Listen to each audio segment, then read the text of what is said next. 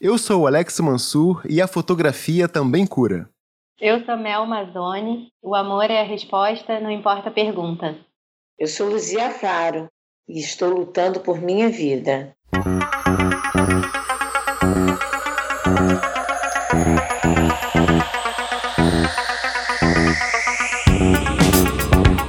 Olá, amigo, olá, amiga, olá, você que é amante da fotografia. Eu sou o Alex Mansur e esse é o episódio número 12 do Fotometrando.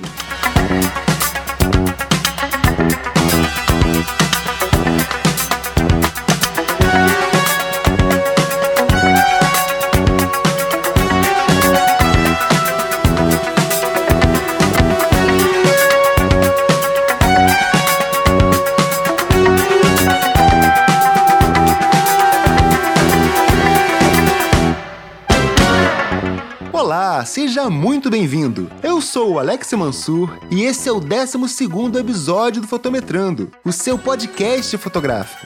No episódio de hoje, a gente vai falar do poder de transformação da fotografia, tanto na vida daquele que fotografa quanto na vida de quem é fotografado vamos falar sobre o projeto Pérolas, uma belíssima iniciativa que usa fotografia para restaurar a autoestima de mulheres que foram afetadas pelo câncer de mama. Mas antes de começar o programa de hoje, eu quero mandar um grande abraço pro ouvinte Samir Cell, que deixou pra gente uma mensagem bastante entusiasmada lá no Instagram. Ele disse que o Fotometrando traz tudo o que você poderia ou deveria saber sobre como começar na fotografia.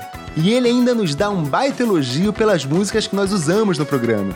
Muito obrigado, Samir. Você pegou exatamente o espírito desse programa, que é contribuir na promoção da boa fotografia. E agora nós temos uma novidade aqui, cara, que vai te interessar. Vai interessar a você e aos inúmeros ouvintes que também já nos enviaram mensagens elogiando as músicas que usamos nos nossos episódios. Agora nós temos uma playlist no Spotify.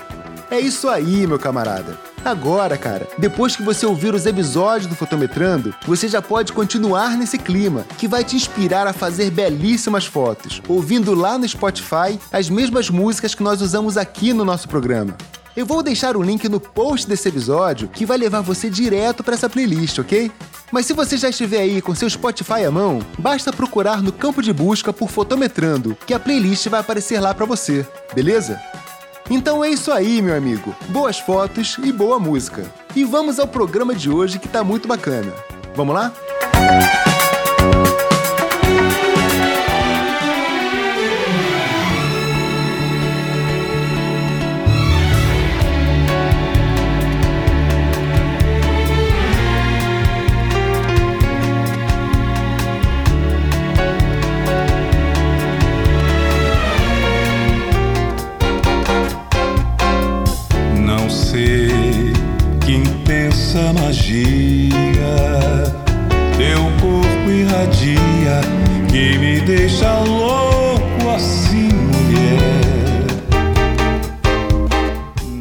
aqui hoje com a Mel Mazzoni e a Luzia Faro. A Mel é produtora, diretora de arte e a idealizadora do projeto Pérolas, um lindo trabalho que usa fotografia para restaurar a autoestima de mulheres que passaram ou ainda passam pelo trauma do câncer de mama. E a Luzia, cara, a Luzia é uma guerreira, uma sobrevivente e que foi lindamente retratada por esse projeto. Vamos entender como esse projeto funciona e conhecer um pouco da trajetória de vida dessas mulheres fortes e inspiradoras. Meninas, sejam muito bem-vindas ao Fotometrando. Muito obrigado por estar aqui hoje com a gente.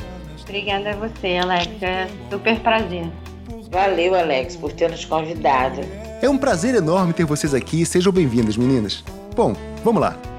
Mel, eu conheço você, eu sei que você é uma ótima produtora e uma excelente diretora de arte. Eu vou aproveitar isso e pedir para que você explique para o nosso ouvinte um pouco do que faz um produtor e do que faz um diretor de arte. É, o trabalho de produção é um trabalho onde você vai organizar, você vai deixar tudo pronto para que um determinado evento aconteça, uma determinada coisa aconteça. Aham, bacana. E, e ele tem uma relação muito forte com a fotografia também, porque muitas vezes a gente vai fazer ensaios de você precisa de toda uma, uma produção, né? Uma coisa grande. Então você precisa de uma locação, você precisa de vários elementos, você precisa de pessoas ali trabalhando. Então assim, a produção ela é responsável por isso tudo. Então o produtor é que vai providenciar tudo que é necessário para que a coisa aconteça, né? Ele vai cuidar desde a contratação de uma equipe de apoio e acertar os detalhes da locação, até ter certeza que vai ter lanche, que vai ter transporte para levar o pessoal pro, pro local do ensaio, não é isso? Exatamente. Agora, e qual que é a parte que cabe ao diretor de arte nessa brincadeira toda aí do, do ensaio fotográfico? Fala um pouquinho pra gente. A direção de arte, ela é um complemento. Eu realmente acredito que a direção de arte, ela complementa a produção no sentido de que a produção ela é a base, né? Ela é o chão, ela vem para preparar tudo e a direção ela vem para dar aquele toque final. Então, a direção de arte na fotografia especificamente, ela vem na orientação das expressões de uma modelo, no posicionamento de um produto que vai ser fotografado e até na composição da cena né, que vai ser fotografada. Isso tudo faz parte da direção de arte. Mel, dentre aí o trabalho de produtora e de diretora de arte, você tem alguma preferência? Tem alguma que você prefere fazer? Alguma que te dá mais tesão para fazer? Porque a parte da produção, ela dá muito, muito mais trabalho, né? Ela dá muito mais dor de cabeça para realizar. Agora a direção, ela envolve muito mais a criatividade, tem muito mais a ver com o espírito da criação. Então diz aí, você tem alguma preferência entre direção ou produção de arte? Eu gosto de fazer tanto produção quanto direção. As duas coisas me, eh, me, me completam. Porque, na verdade, elas são complementares. Então, assim, a, a, direção de arte, ela é um pós, né? Ela é aquele eh, laço de fita. Depois que a produção vem, prepara tudo, né? Que é aquela base, a direção de arte vem para finalizar. Agora, como é que você decidiu optar por essa carreira? Como é que você chegou nela? Foi algum sonho de infância? Foi alguém que te influenciou? Como é que foi isso? Na verdade, foi uma coisa que foi acontecendo na minha vida. Eu tenho formação em artes uhum. e em, em relações internacionais. Mas as artes sempre foram muito fortes na minha vida, desde criança. Então, quando eu não trabalhava com artes, eu sempre queria trabalhar com arte. E eu, eu também sou bastante empreendedora, então eu criei Bacana. uma empresa, é, já tive uma empresa também que trabalha com arte também. Então, sempre estou indo para o caminho da arte. Ah, legal. De uma forma ou de outra. E aí, quando eu criei o projeto Pérolas, eu me envolvi completamente com esse universo, porque para mim o projeto juntou o universo da arte com o universo humano mesmo, né? Da solidariedade, né? Sim, sim. De ajudar o próximo. Da empatia, né? A arte faz isso, né? A arte tem esse dom, né? De fazer aflorar na gente essa sensibilidade. Isso tem muito a ver também, é exatamente essa sensibilidade. É, e aí a vida foi levando e hoje eu tô aqui.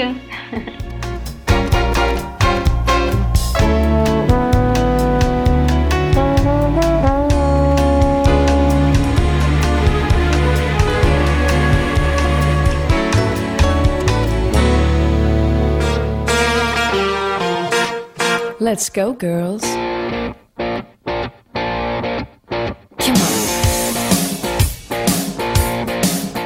Mel, explica pra gente o que é o Projeto Pérolas, como é que ele funciona, os objetivos do projeto, fala um pouquinho pra gente. Então, o Projeto Pérolas, ele é um projeto social e artístico sem fins lucrativos que propõe ajudar as mulheres diagnosticadas com câncer de mama a resgatarem a autoestima, que fica super abalada durante o, o tratamento né, do câncer, por conta, na minha opinião, de, dos inúmeros lutos que elas passam, né? São muitos lutos, são, Sem dúvida. são muitas perdas e uma atrás da outra, né? Então é perda do cabelo, não só do cabelo da cabeça, como do corpo todo, ficar inchada por causa da quimioterapia, retirar a mama, é ter a sua sexualidade também alterada, porque a mulher muitas vezes não se reconhece mais na frente do espelho e fica com vergonha do próprio corpo. Então, assim, é, são muitos lutos e é muita coisa forte. E o projeto ele vem justamente ajudar nessa questão desse bem-estar emocional e levantar essa autoestima para que essas mulheres consigam se enxergar com, com um olhar de carinho, de apreciação, sabe? Consigam se enxergar de verdade, como elas são lindas. E o projeto é muito efetivo nesse sentido, ele realmente cumpre essa tarefa. E isso é muito bacana. Mel, como é que surgiu a, a ideia, assim? Onde você se inspirou para criar o Projeto Pérolas? Conta pra gente aí, como é que foi esse processo de criação do projeto? Então, não foi uma coisa que, que veio e pá, sabe? Foram as coisas se encaixando e acontecendo de uma forma muito natural. Primeiro, eu tinha feito um estudo sobre a autoestima. E esse estudo foi o quê? Ele foi assim, algum trabalho acadêmico ou foi por conta própria? Por conta própria, porque eu comecei a observar que as mulheres tinham uma baixa autoestima. Uhum. E você fica interessada, o porquê disso? e comecei a pesquisar. E na empresa que eu tinha aberto, é, que é uma empresa de ensaios fotográficos sensuais, é, uma mulher entrou em contato comigo com a finalidade de fazer um ensaio sensual e ela tinha tido câncer de mama, tinha feito uma mastectomia e nós conversamos muito e eu fiquei super interessada em conhecer mais profundamente esse universo, conhecer mais profundamente essas mulheres que passam por isso e ligada exatamente a essa questão da autoestima, que é o que eu já tinha acabado de estudar. Né, acabado de fazer um estudo sobre isso. Então estava muito fresco. Você já tinha essa preocupação com essa questão da baixa estima das mulheres, assim, de forma geral? E apareceu essa mulher que já tinha passado pelo câncer de mama e que estava te procurando justamente para trabalhar essa coisa da autoestima, né? É, foi aí que te deu o estalo, então? Foi nesse momento?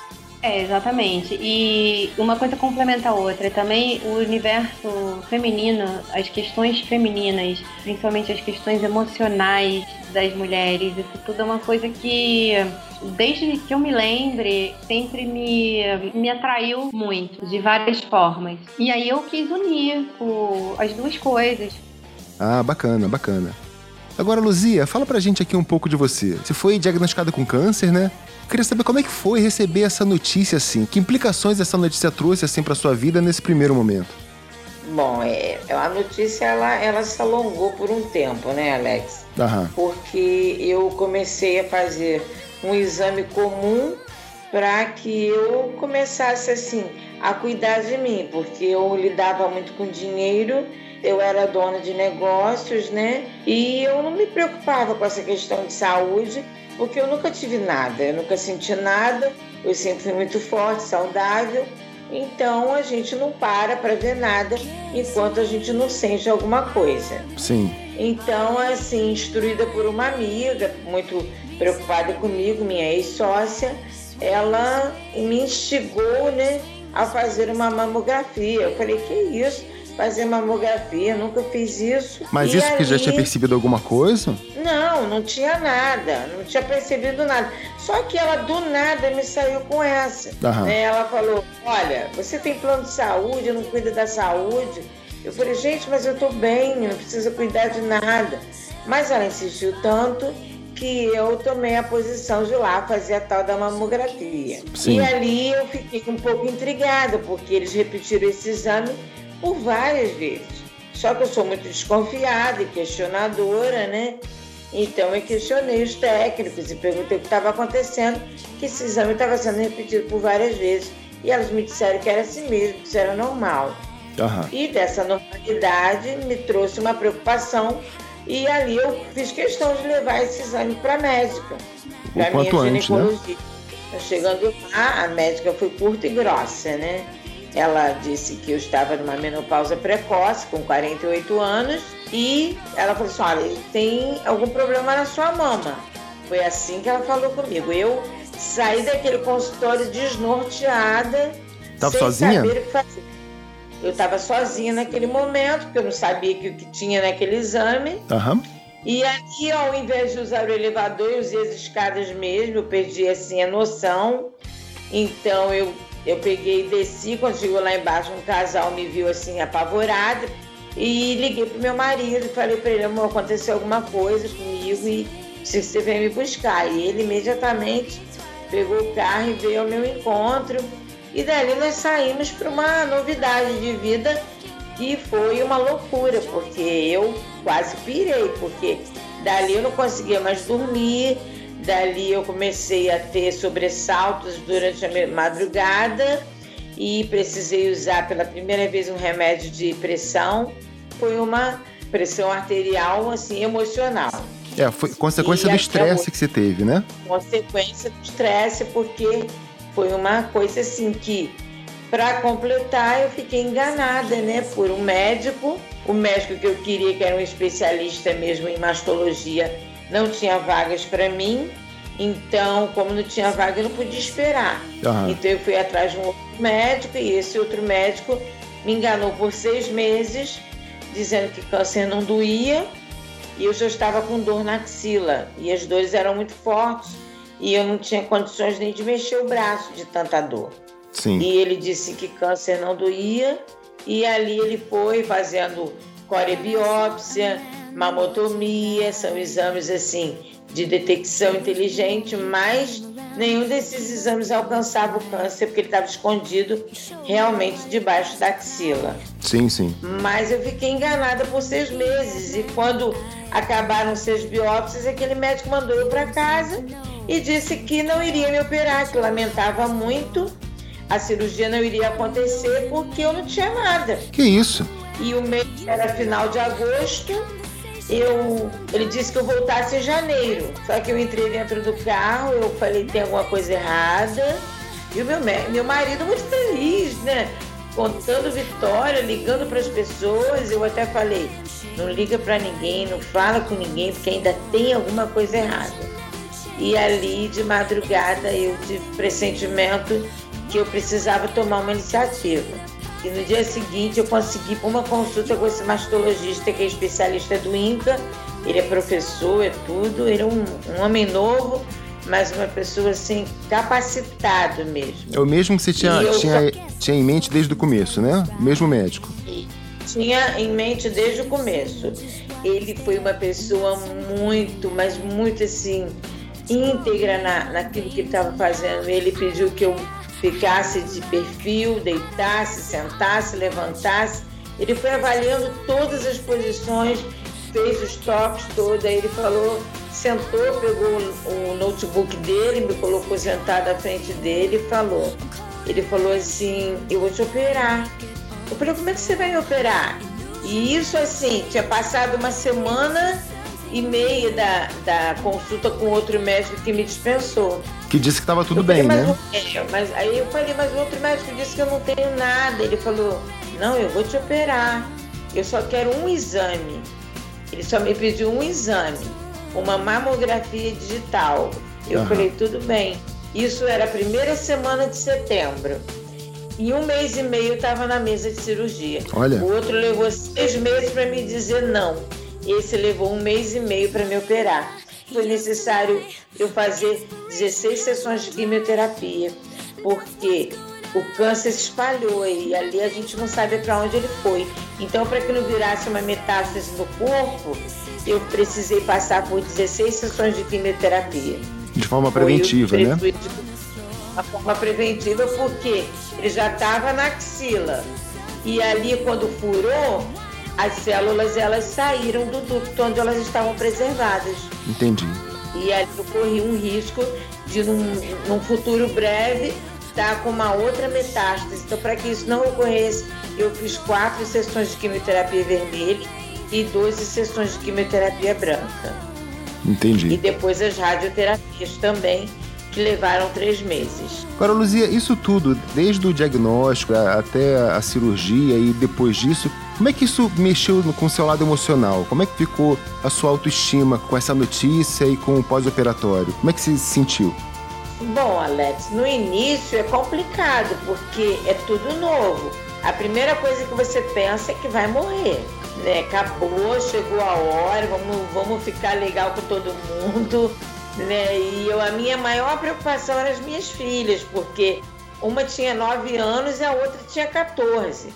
E o pai, que, né, que é o meu marido, que sofreu muito porque ele só faltava me carregar no colo, né? E ali ele ficou, né, do meu lado o tempo todo até hoje. É uma pessoa que caminha comigo. Meu oncologista é, diz que é fã de carteirinha dele, porque ele é o único marido que participou de todas as quimioterapias e, e, e esteve ao meu lado enquanto eu não saí da mesa de cirurgia, enquanto eu não cheguei no quarto, enquanto ele não viu que estava tudo bem, ele não foi embora. Né? E depois, no dia seguinte, 9 horas da manhã, ele já estava no hospital. Ele, bem dizer, ele não dormia, né? Ele, ele cuidou de mim, fez todos os curativos, fez as medições todas da, do esvaziamento da axila, porque a gente fica com uma bomba sugando tudo que falta é retirar. Uhum. Então ele cuidou de tudo aquilo, ele media aquilo tudo todos os dias, de 12 em 12 horas. Ele fazia aquilo regularmente, cuidava das medicações até hoje. Ele é essa pessoa.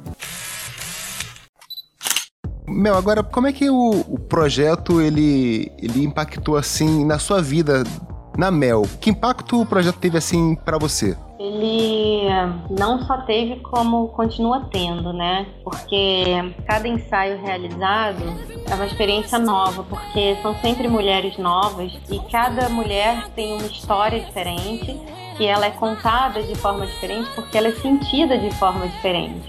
Então isso é muito impactante.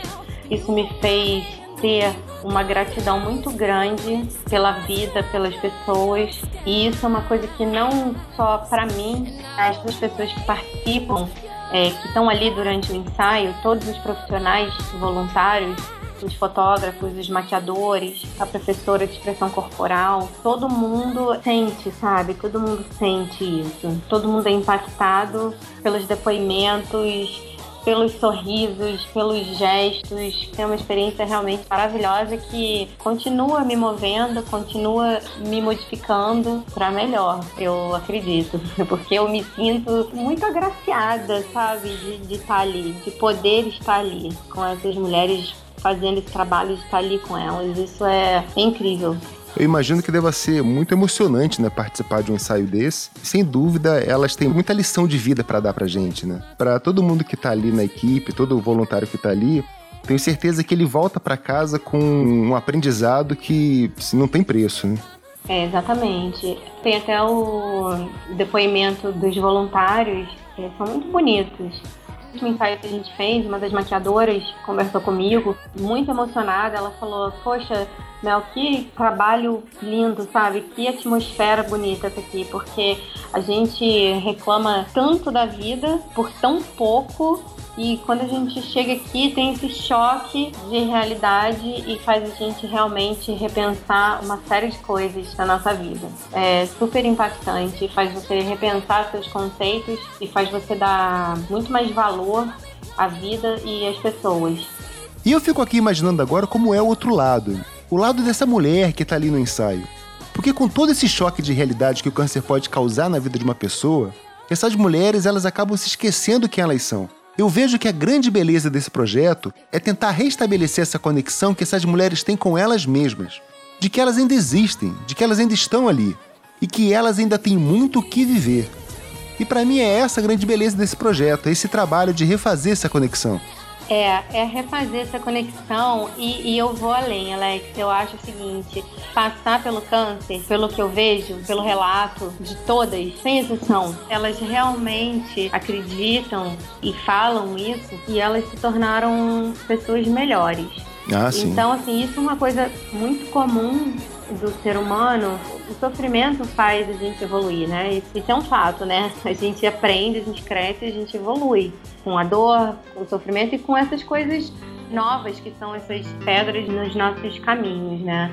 Então eu acho que mais do que elas se reconectarem ali com quem elas são, elas se reconhecerem, mas de uma forma ainda melhor, melhor do que elas eram antes. Sim, sim, claro, sem dúvida. Então, assim, antes elas eram, continuam sendo mulheres, continuam tendo aquela sensualidade, aquela característica do ser feminino, sabe? Do ser mulher. Isso elas têm, isso fica adormecido quando isso tudo vem à tona de dentro delas, vem mais forte ainda. Porque agora elas são mulheres melhores do que elas eram antes, entendeu?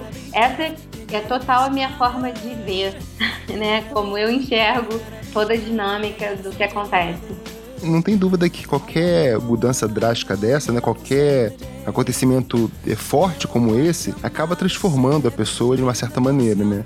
É. Quando elas superam isso e dão um, um passo à frente, sem dúvida que elas é, saem disso aí mulheres muito mais fortes, né? Exatamente. E é bem retratado isso, até mesmo na sensualidade. Quem vê as fotos, eu vou até colocar algumas fotos no link desse post para os ouvintes darem uma olhada. qualquer pessoa que olhar as fotos vai ver que a sensualidade ali tá à flor da pele, né? Elas estão lindas, estão maravilhosas, estão poderosas. Isso é, isso é muito bonito. Mel, e a direção do ensaio é sua ou é da fotógrafa? Na hora do ensaio, as fotógrafas têm total liberdade para dirigi-las, elas conversam com os modelos antes e tudo é feito ali entre elas. Uhum. Porque o propósito é justamente a modelo, né, a mulher que está ali, ela poder se expressar do jeito que ela quer e a fotógrafa dá a visão dela, entendeu? O fotógrafo tá ali, ele vai dar a visão dele, dele do que que tá acontecendo, de como que ele tá vendo aquela mulher que tá ali na frente dele, sabe? Que passou por isso tudo, que tem toda essa história. Então é, uma, é, é incrível, muito legal. Trying to keep your head up to the sky. Lovers, they may cause you tears. Go ahead, release your fears. My, oh my. Do you ever feel like a plastic bag drifting through the wind, wanting to start again? Luzia, conta pra gente um pouco de como foi o seu ensaio. Conta como é que foi a sensação de participar do Projeto Pérolas. Diz aí pra gente o que, que você sentiu quando tava lá, qual foi a sensação de ser fotografada. Conta um pouquinho de como é que foi isso. Bom, desde o início, né, o convite, né? O convite é uma coisa assim que a gente não espera, né? E de repente surge um convite que alguém nos indicou para poder passar por isso. E aí eu fiquei assim muito feliz. Quando é que foi o seu ensaio? Foi em 5 de maio agora. 5 de maio agora, de né? 2016. Aham. Aí nós fizemos um ensaio, foi assim maravilhoso. A gente chega lá, é assim, tudo novo, uma, uma grande novidade, né? Primeiro tem assim aquele encontro de conhecer as pessoas e a gente saber que falar por telefone é uma coisa, agora ver as pessoas de perto. Teu contato visual, né? Um pouco, né? É aquele contato, ai, será que é isso mesmo? Será que eu vou conseguir alcançar? Então, quer dizer, tudo uma novidade, né? Ah, imagino. É, tinha uma hora que a gente fica assim, nossa, eu levei minha família toda. Você levou quem com você lá pro ensaio? Eu levei meu marido e minhas filhas. Até eles participaram das fotos e foi feito até um vídeo, né, com a gente, com as meninas também, que foi aproveitado para o Dia das Mães. Ah, bacana. E o que, que acontece? Quando nós chegamos lá, teve todo um trabalho primeiro, né, para poder fazer uma dinâmica, né? Para preparar o ambiente antes das fotos. Sim, sim. Aí aquela dinâmica para que as pessoas se soltem, para que elas possam assim, né, ter uma volta calma, né, preparar para poder entrar no clima daquelas fotos que serão feitas naquele dia. Entendi. E cada um fez aquilo que sentia e falou que sentia e foi até filmado e fotografado também. E como é que foi a reação do maridão aí assistindo o ensaio aí? Ficou lá no cantinho babando é, não, lá? Como é que foi isso? Não, ele ficou no canto com as meninas, mas ele dá todo apoio. Ele, ele investe que eu me sinta bem. Ele assistiu? Se ele bem, ele tá bem. Ele assistiu o ensaio? Não, ele não assistiu, não. A, a Mel disse que os homens. O, o, só tinha ele de homem, ele era né, o único homem no pedaço, né? Uhum. Ele ficou num canto com as meninas, depois eles saíram, foram dar uma volta e depois eles voltaram para poder fazer as fotos que a Mel achou interessante que fizesse. Aí eles retornaram na hora certa. Não, agora você vai falar aqui pra gente qual foi a reação dele quando ele viu o resultado. Quando ele, nossa, ele tá impressionado até hoje, né? Ele ficou assim, nossa, que coisa linda, mas ficou perfeito. Ele vê o álbum todo, ele acompanha, eu coloco as fotos semanalmente, como a Mel me ensinou, né? Pra não não dá muito impacto não perder a visão do projeto. Sim, sim. Se colocar tudo de uma vez, todo mundo olha todas as fotos e perde a graça, né? Uma, duas semanas eu jogo três fotos, aí falo do projeto. E ali as pessoas ficam assim, é, é mais de, de 70 pessoas, eu conheço muita gente, né? Ficam uhum. assim, comentando e, e existe assim uma repercussão muito boa com relação a isso. É, né? e, e as fotos estão lindas, né? Muito bonitas. E para mim, como a Mel estava falando da questão do corpo da mulher, né? A questão, eu vou até mais além, sabe, Alex? Porque para mim, que era assim, né? É, hoje em dia eu falo para o meu marido, a gente é muito assim, de conversar com o outro que a gente sente, o que a gente não sente, o que a gente precisa sentir. Então, eu hoje, assim, diante das minhas circunstâncias da vida, porque eu fiz uma medicação durante cinco anos, eu, eu tive a medicação suspensa ano passado em setembro então eu ainda tenho muita carga da medicação no corpo. Uhum. Então eu perdi muito libido. Mas mesmo assim, eu me esforço, eu tô sempre pronta, eu tô sempre assim. Nos momentos que ele precisa de mim, eu, eu bato um, um, um, um sinalzinho aqui na cabeça, opa, é hora de você estar tá pronto. Abaixa a luz, bota aquela musiquinha, né? Não precisa nada de luz, eu tenho esse problema não. Mas assim, a minha parte interna, porque eu fiquei com problemas, né? Que por mais que os médicos lutem para que a gente volte a ter esse libido, é uma coisa muito difícil. Às vezes as pessoas acham que é fácil, não é? Não. Entendeu? Isso é uma coisa que a medicação leva embora. Uhum. E aí a gente precisa ter criatividade, a gente precisa realmente amar. Então, quando os colegas dizem assim, ah, meu marido foi embora, ah, meu namorado me deixou, eu sempre digo para as pessoas, quem deixa as pessoas é porque realmente não existia amor. O amor não está nessa questão de beleza ou de, de como a gente vê as pessoas. Sem dúvida. Ele está dentro da. Então não importa se a pessoa é branca, azul, amarela, negra, não importa. É a essência, ela, isso vem de dentro. Então é uma coisa que a gente cultivou. Isso que você falou me lembrou de um depoimento. É... Você sabe quem é aquele ator, Dustin Hoffman? Sei. Ele fez um filme maravilhoso que é Tutsi. Que ele é um, um ator que não consegue emprego, aí ele se faz passar por uma mulher. Assisti várias vezes, gosto muito desse filme. É, é, há pouco tempo ele deu um depoimento que ele Esse explica. Filme é muito bom. Muito bom, né? Ele, ele, deu um depoimento que ele explica um pouco do que, que ele passou, né? De como é que foi esse processo dele filmar Tutsi. Ele relata lá que ele, quando ele viu lá a proposta do, do papel, ele pediu primeiro para fazer um teste dele ser maquiado e caracterizado como uma mulher porque ele, era uma condição dele, né? Que ele é, queria ver se é, era capaz de fazer aquilo, de, de passar uma mulher convincente antes dele aceitar o papel. E a equipe foi lá, trabalhou, fez todo um trabalho maravilhoso de transformação dele. E quando ele se olhou no espelho e ele viu que a equipe tinha conseguido transformar ele numa mulher, mas que não era a mulher que ele imaginava que ele seria, ele se viu uma mulher feia, né? Ele queria uma mulherão, uma mulher que parasse o trânsito. A, a equipe não conseguiu isso, né? E ele, e ele falou assim: olha, não, vocês não conseguem melhorar um pouco isso? E a equipe, olha, infelizmente, a gente não consegue fazer muito mais coisa, que senão vai vai ficar uma coisa que não vai ser natural, né? Vai, vai passar uhum. um pouco da naturalidade. E ele ficou, assim, meio que incomodado com aquilo. E ele fez um teste, ele caminhou, se, se vestiu da mulher e foi caminhar na rua para ver qual seria a reação do público, se ele convenceria como mulher. E ele sentiu que ele passou totalmente despercebido ali. E o depoimento é tão emocionante que ele se dá conta é o seguinte: olha, eu sei quem eu sou por dentro. Eu me conheço. Eu sei todo o meu potencial, eu sei todos os sentimentos e emoções que tem dentro de mim. Eu me vejo vestido de mulher e com as reações das pessoas ao meu redor, olhando para mim como se eu não existisse, como se eu fosse uma mulher invisível ali, apenas porque eu sou feia. O depoimento dele é realmente emocionante. E ele fala uma coisa que é até bem profunda. Ele fala assim: quantas mulheres eu deixei de conhecer, quantas mulheres maravilhosas eu deixei de conhecer porque eu fiz um pré-julgamento da estética dela, mas eu não parei para me preocupar sobre quem ela era por dentro, né? Isso é. Isso aí. Realmente deve ter sido um depoimento muito emocionante é. dele. Só por isso que você falou. E ele se emociona. Eu vou colocar esse relato no link aqui do post pro pessoal que quiser depois dar uma olhada. É bem emocionante até.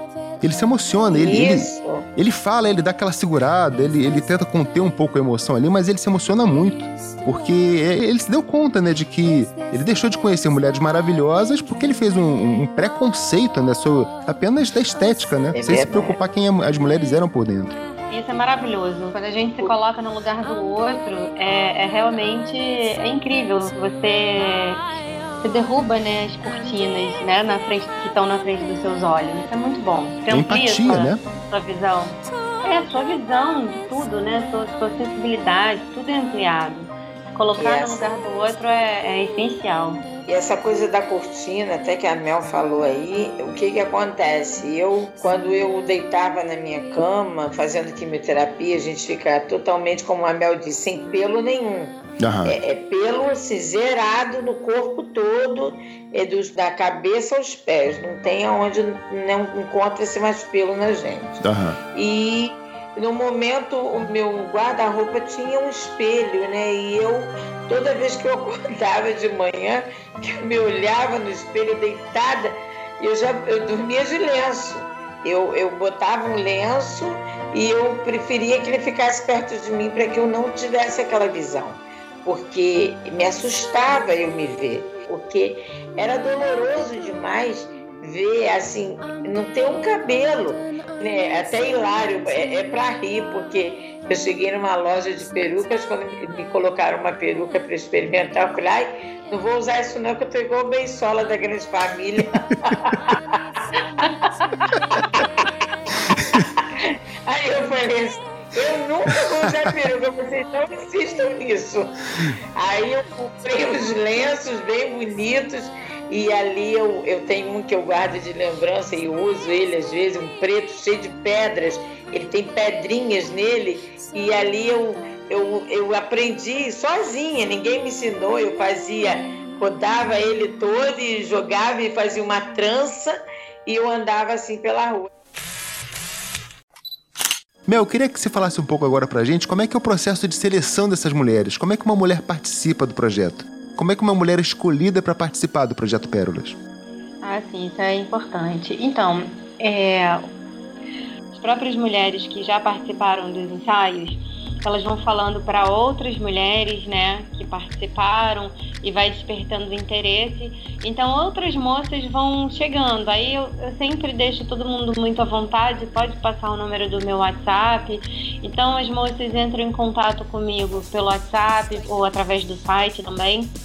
É, contam a, a história, um, fazem um resumo sobre como foi a história delas com câncer e falam se gostariam de participar. E é isso, na verdade não tem uma, uma, uma seleção, sabe? Porque eu acredito que a mulher que vai chegar até a gente falando, olha, eu gostaria de participar, é porque realmente ela, ela, ela quer, ela precisa, ela tá com vontade o único requisito é realmente é, ter sido diagnosticada com câncer de mama, né? Uhum. E hoje, é, não necessariamente só com câncer de mama, sabe? A gente já fez ensaio com duas moças que, que tiveram outros tipos de câncer e que igualmente precisavam passar por essa experiência. Então a gente não vai falar que não, ah não, só porque você não teve o tipo de câncer que é de mama. Não, não tem nada a ver. Então, a princípio, muita parte da aproximação da mulher com o projeto é no boca a boca mesmo, né? De uma indicando a outra, uma que, que acaba conhecendo uma amiga que também passa por isso e tem interesse. É assim que acontece, né? No boca a boca. É, e através das redes sociais. E aí elas procuram, entram em contato e eu converso com cada uma delas. Sempre sou eu que falo com elas diretamente, seja através do WhatsApp, mesmo que o primeiro contato seja através do e-mail, a gente sempre troca o WhatsApp e conversa, porque isso é extremamente importante para que elas fiquem tranquilas em relação ao trabalho, para que elas consigam compreender exatamente do que, que se trata. Se sintam à né, vontade, né? né? Exatamente, exatamente. Então há essa troca. E depois que a gente começa a conversar e elas conhecem mais profundamente o projeto e falam, ah, eu realmente eu quero participar, aí elas são inseridas nesse grupo. Entendi. Agora, com relação aos fotógrafos do projeto, quem é que fotografa os projetos? Você tem, você tem algum, alguma equipe fixa? Os fotógrafos são variáveis? Como é que funciona isso? Então, os fotógrafos, eles, eles são variados. Eu acho importantíssimo essa questão artística do projeto, justamente poder ter o trabalho, a visão de fotógrafos diferentes, porque cada fotógrafo tem uma visão, uma concepção do, né, sim, diferente sim. do outro. E isso é importantíssimo porque com essas fotos nós fazemos exposições, né? Nós fazemos exposições fotográficas, exposições multimídias e o trabalho do fotógrafo ele fica ali. Então, numa exposição você vai ver dois, três fotógrafos diferentes. Cada um com um olhar, né? Exatamente. Isso é muito legal. Essa parte artística do projeto ela é importantíssima também. Então você vê um, é um projeto que ele não é só social, ele tem essa, essa veia artística muito forte. E poder promover e divulgar o trabalho dos fotógrafos é uma, uma vertente muito do projeto, porque nessas exposições os fotógrafos eles, eles são expostos, né? A sim, sim. o trabalho deles fica ali e isso é muito bacana. Então quando você vai a uma exposição, você vê fotos de mulheres diferentes que foram fotografadas por fotógrafos diferentes e você percebe ali a visão de cada um. Isso é interessantíssimo, sabe? Isso é muito bacana, Dani. Isso é bacana também para exposição, porque quando você tem vários olhares, várias formas de fotografar diferente, ele não cria um projeto monótono, né? Ele acaba tendo uma mecânica, uma fluidez de um ensaio para o outro de um complemento de linguagem, isso é bem interessante. Isso, exatamente. E a gente faz, eu faço, eu pessoalmente faço a seleção dos profissionais que vão participar. Isso, isso é muito importante. Então, assim, é, além de do profissional querer participar, ele tem que ser um, um bom profissional, sabe? Então, tem que gostar do trabalho dele, tem que ter a ver, né? Tem que ter uma sintonia com o que a gente faz, porque realmente são mulheres que merecem, assim. Merecem o melhor, top, né? né? Os profissionais, os melhores, com certeza. E a equipe é sempre formada pelos melhores profissionais. Ah, muito bacana, bacana. E essa equipe, ela é. Você tem uma equipe que vai muito além do fotógrafo, né? Como é que funciona isso? Como é que é composta essa sua equipe? A equipe para os ensaios, ela é sempre feita com, com a professora de expressão corporal, que é a Giovana, que está sempre com a gente. Ela é fixa na equipe, é isso? Ela é, é, fixa, a gente só trabalha com ela porque o trabalho dela é muito pontual e se encaixa perfeitamente. Então, o trabalho, ela sempre está em todos os ensaios. É, os fotógrafos são sempre de dois em dois. Uhum. Nos ensaios são dois fotógrafos, é, duas maquiadoras, a professora de expressão corporal, eu estou sempre presente, tem assistente de produção e somos nós. Então, assim, as maquiadoras também estão sempre trocando, às vezes as mesmas vêm. Tem maquiadoras que eu já conheço há bastante tempo e que eu confio muito no trabalho delas, né? Confio de olho fechado, então eu sei que elas podem estar sempre presentes, mas também dou oportunidade para outras pessoas poderem participar. Isso é importante, bacana. Então o trabalho é, é muito legal, é bem dinâmico, todo mundo tem. É, todo mundo que quer participar, que quer ser voluntário, sabe? Tendo um portfólio bacana e essa vontade de ajudar, tá dentro, sabe? E tem espaço para todo mundo. Enquanto a noite vem nos envolver.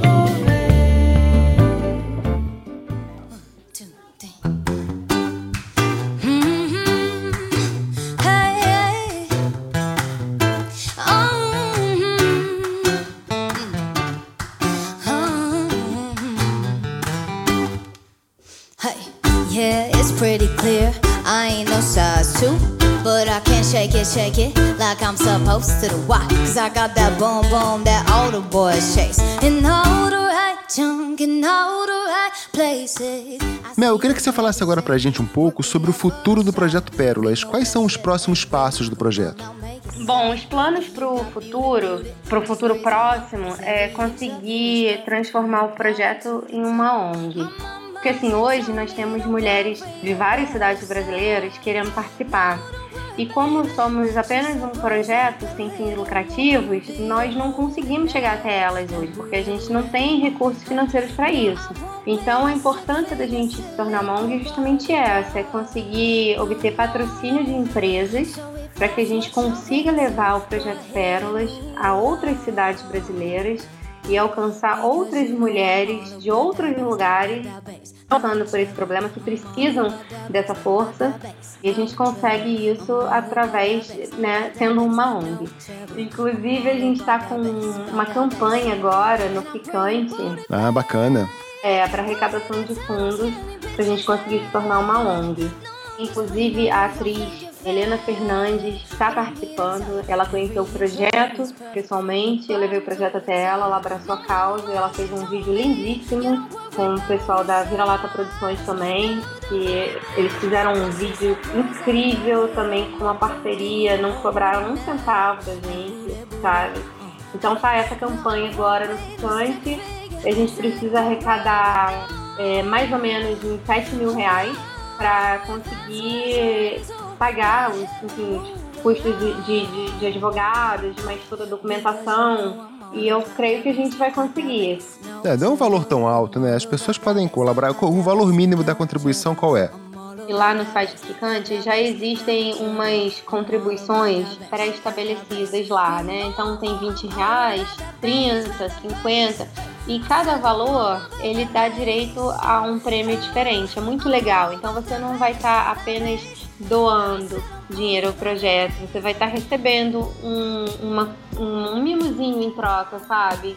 É, o valor mínimo que tem lá hoje é, são 20 reais mas a pessoa pode doar menos também, tem essa opção lá, se a pessoa escolher o valor que ela quer doar. Ah, isso é importante, né? Porque às vezes a pessoa quer contribuir, é. mas está num momento difícil e gostaria de contribuir com uma quantia um pouquinho menor, e é, é, importante que a pessoa tenha essa flexibilidade, né? Tem, e também tem gente que não tem, por exemplo, cartão de crédito, sabe? A pessoa pode gerar um boleto bancário e pagar no banco, também tem essa opção. Então tá bem flexível lá, dá para todo mundo fazer uma doaçãozinha, mesmo que pequena, mesmo que de 5, 10 reais, sabe? Pra gente faz toda a diferença no, no final das contas. Claro, claro, sem dúvida. E é bom a gente frisar aqui a importância desse projeto para essas mulheres, né? Tenho certeza que esse projeto já chegou ou vai chegar aos ouvidos de muitas mulheres Brasil adentro, que estão passando ou que ainda vão passar pelo trauma do câncer e que precisam desse apoio nesse momento.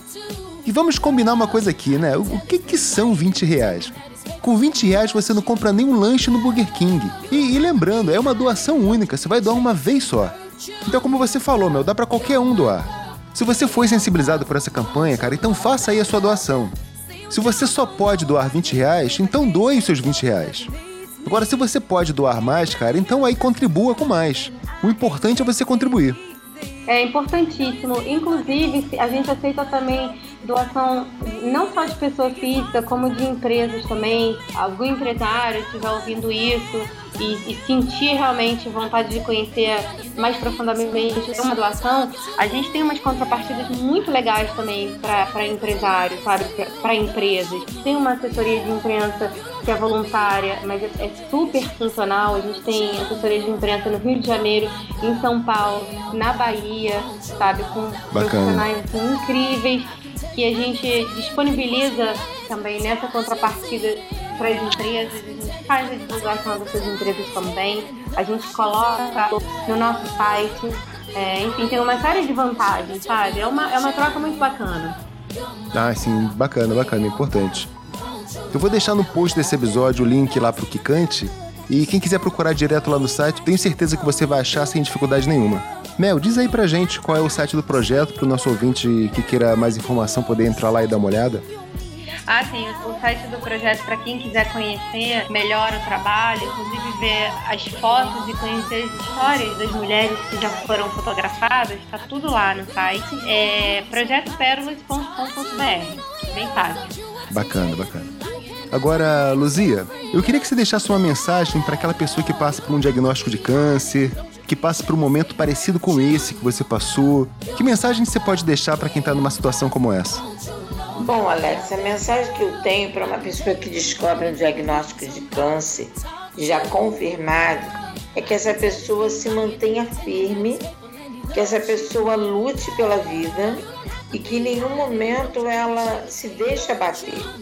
Porque o que é fundamental para que a gente consiga é, realizar uma caminhada dentro dessa nova história de vida é lutar. É lutar, é seguir em frente, é procurar melhorar, é crescer dentro desse, desse dessa situação. Então a gente precisa continuar.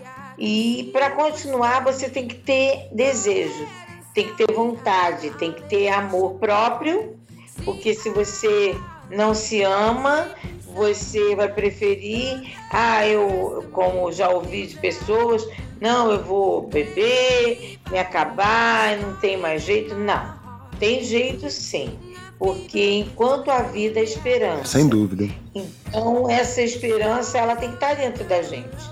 Então, você tem que ser, levar uma vida regrada? Então, vamos levar. Tem que tomar medicação? Então, vamos tomar. Tem que fazer o tratamento de quimioterapia? Vamos fazer. É difícil? Muito difícil. Fazer quimioterapia é muito difícil, é complicado. Então, quer dizer, todo um processo, não é uma coisa simples. Ah, sem dúvida, Ana Luzia. É, passar por isso não deve ser uma coisa fácil, a pessoa tem que estar muito comprometida com a vida, né? Mel, com certeza tem muitos fotógrafos ouvindo a gente, maquiadores e vários profissionais de áreas relacionadas com esse meio. Se esse profissional tiver interesse em doar o seu talento, doar o seu tempo para participar de forma voluntária do projeto, o que, que ele tem que fazer? Qual é o passo que o profissional voluntário tem que fazer para participar do projeto Pérolas? Olha, a pessoa pode entrar, o profissional que quiser participar como voluntário do projeto Pérolas, pode entrar em contato comigo diretamente através do e-mail, que eu vou disponibilizar aqui também.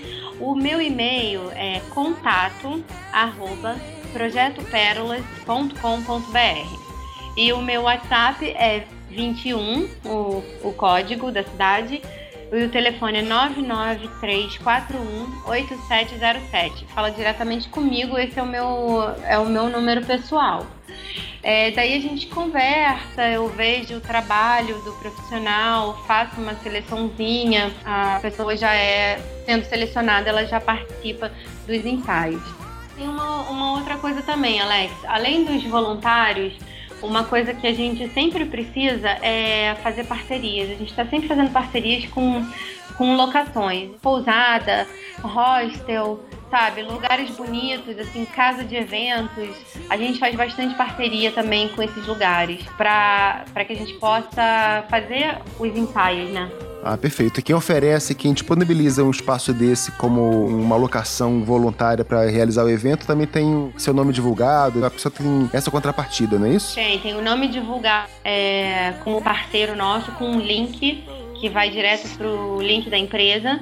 O nome também aparece nos vídeos que a gente faz. Lá no nosso canal do YouTube tem, tem vários vídeos e no final você pode ver que sempre aparece apoio Casa da Gente, ou Casa de Santa Teresa, ou casa, só que são três lugares que nós já fizemos. Bacana. A gente sempre coloca o nome dos, dos nossos apoiadores e a gente oferece também uma contrapartida que é bem legal, que a gente faz um vídeo, um, um videozinho para casa, né? Tipo um institucional, ah. uma coisa que eles possam usar também. Ah, isso é importante. É. é. Então é para que eles, eles possam usar como material de divulgação deles, Exatamente, né? Exatamente, só deles. Dos apoiadores. Uhum, isso aí. Isso é importante. Beleza. Então, meninas, eu quero agradecer aqui a participação de vocês nesse programa de hoje. Foi emocionante e comovente. Muito obrigado aí por vocês estarem aqui com a gente hoje. Alex, muito obrigada a você pelo carinho. Obrigada por ter me convidado para o programa. Foi um super prazer. Eu que agradeço. Sempre que quiser voltar, a casa aqui é sua, fica à vontade, tá bom? Ah, tem uma coisa muito legal que eu quero dividir aqui com vocês. Opa, vai rolar uma exclusiva? Manda aí. então, esse final de semana a gente está indo para São Paulo e vai ser o nosso primeiro ensaio fora do Rio de Janeiro. A gente vai fazer um ensaio com as moças de São Paulo. Muito bacana isso aí. Tô torcendo aí para que dê tudo certo. Se puder, depois passa uma mensagem pra gente de como é que foi esse ensaio, tá bom? Tá bom, pode deixar, passo sim. Luzia, eu também quero agradecer a você. Muito bacana a sua participação. A gente aprendeu muito com você. Muito obrigado. Boa noite, prazer falar com você. Foi muito bom né? A entrevista foi ótima. Eu acho que vai ser válido tudo que você fizer aí pelo projeto e pela postura que você está tendo de estar tá dando oportunidade da gente, né? Tá mostrando o trabalho da Mel, do projeto Pérolas e levantando também a nossa autoestima, porque as pessoas precisam conhecer o que está acontecendo, né, no mundo de uma forma mais assim da íntegra mesmo, né?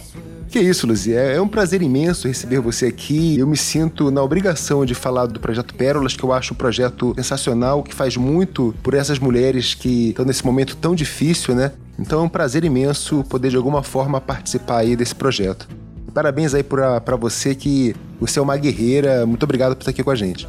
Obrigada aí, Alex. Boa noite para você. Valeu mesmo. Meninas, e se algum ouvinte quiser entrar em contato com vocês, ou para tirar dúvidas sobre o Projeto Pérolas, ou aí com você, Luzia, para tirar alguma dúvida, pegar alguma força, algum esclarecimento sobre o seu tratamento do câncer, como é que as pessoas podem fazer para entrar em contato com vocês? Eu tenho meu Facebook, que é Luzia Faro Duarte, e tenho meu WhatsApp também como referência no telefone que pode fazer contato, que a gente dá total atenção, a gente procura ajudar, que é o DDD 21 99110 0394. É, e para entrar em contato comigo, para as mulheres que quiserem participar do projeto como modelos, mulheres que foram diagnosticadas com câncer de mama, que estão precisando de uma ajuda nessa questão da autoestima, desse bem-estar, a gente está aqui, é só entrar em contato. E mesmo que seja de outras cidades fora do Rio de Janeiro, não tem problema tem que ter sido diagnosticada com câncer, né? Com câncer de mama ou com outro tipo de câncer também. Vai passando por um momento delicado, que precise dessa ajuda, dessa força na autoestima, pode me procurar, tá? Através do e-mail, que é contato arroba projetoperolas.com.br e o meu celular é 21 99341 8707. É só entrar em contato comigo que eu respondo. Ah, perfeito. Então é isso aí, meninas. Muito obrigado, grande abraço e até a próxima. Outro, Alex. Obrigada. Um beijo.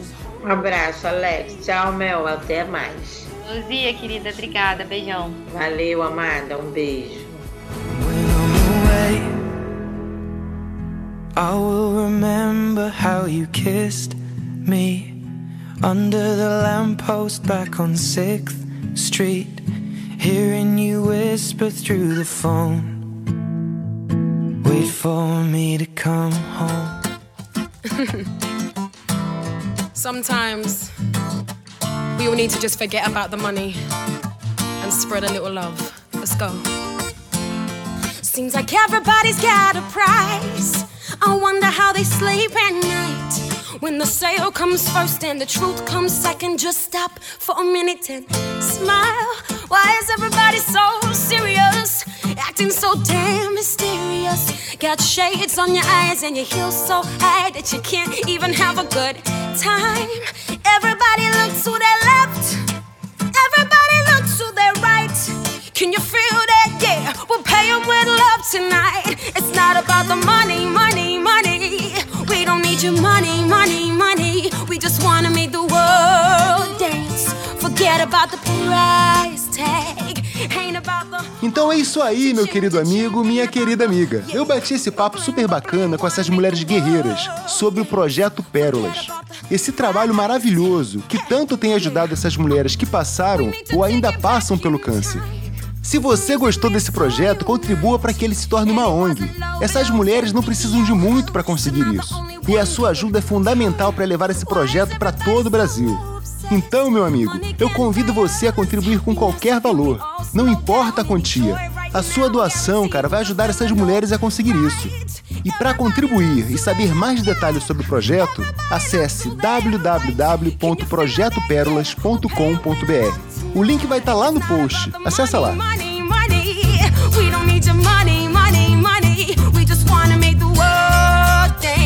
Forget about the price tag.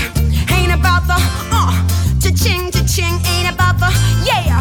But bling, but bling, wanna make the world dance. Forget about the price tags. E chegamos ao final do programa de hoje.